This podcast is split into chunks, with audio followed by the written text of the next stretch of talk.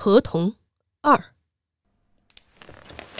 后来我好不容易恢复了知觉，发现自己仰面朝天的倒在地上，被一大群合同重重包围。不但如此，一个有厚厚嘴唇、上方还架着假鼻眼镜的合同，正跪在我旁边，把听诊器放在我的胸上。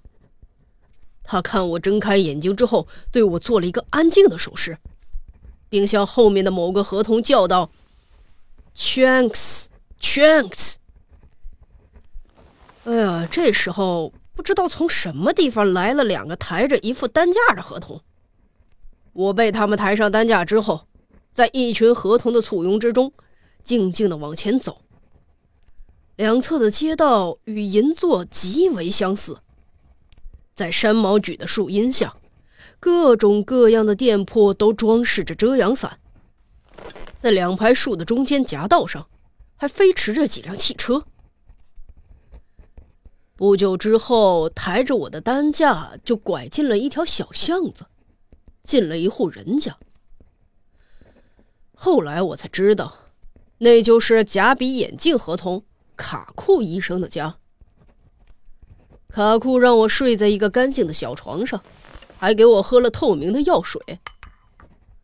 我躺在床上任卡库摆，我躺在床上任由卡库的摆布。事实上，我浑身的关节都痛得几乎无法动弹。卡库每天定要给我检查两三遍的身体，而且我最初看到的那个合同叫巴库的渔夫。每过两三天也会来探望我一次。我后来慢慢的知道，合同对于人类的认知远远超过我们人类对合同的认知，因为比起我们人类捕获合同，合同捕获人类更多。哎呀，当然了，“捕获”这词可能用的不太恰当。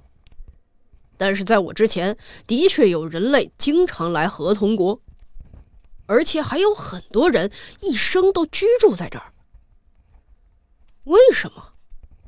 因为我们不是河童，可以享受人类的特权，不劳而获。据巴库说，有个年轻的养路工偶然来到这个国家，娶了一个雌性河童为妻，在这里安度余生。那个雌性河童就是这个国家的第一美人，讨养陆公欢心的手段那也是一流的。我在这儿住了一个星期吧。根据这个国家的法律，作为特别保护的居民，住在卡库的隔壁。房子虽然小了点儿，但是极为精致。当然了，这个国家的文明和我们人类的文明。至少和日本的文明没有多大的差距。临街的客厅里坐落着一架小钢琴，墙上还挂着镶着镜框的铜版画。房子的大小、桌子、椅子的尺寸都是按照合同的身材来设计的。我就像是进入了儿童房一样，有些不是很方便。每天太阳下山的时候，卡库或者巴库。都会来我家，教我合同的语言。呃，不，不光是他们。对于特别保护的居民的我，大家都怀有好奇心。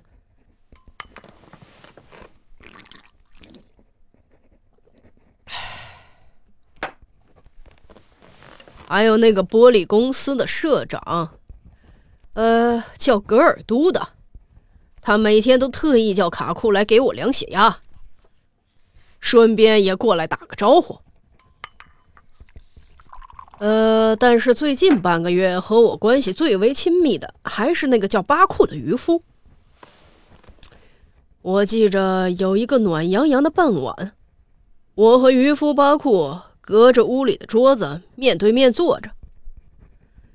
这时候，巴库突然陷入沉默，大大的眼睛直直的盯着我，我感到很不可思议。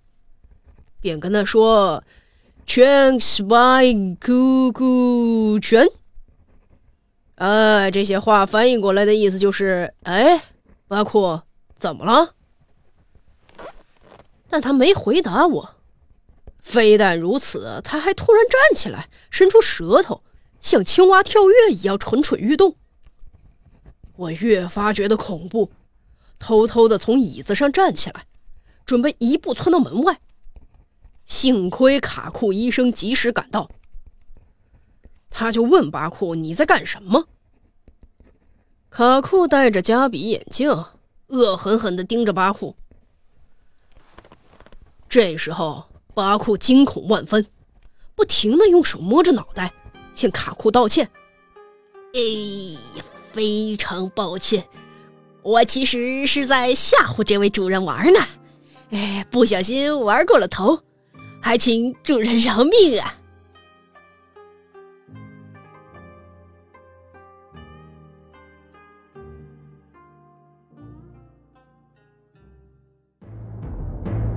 本集播讲完毕，下集更加精彩。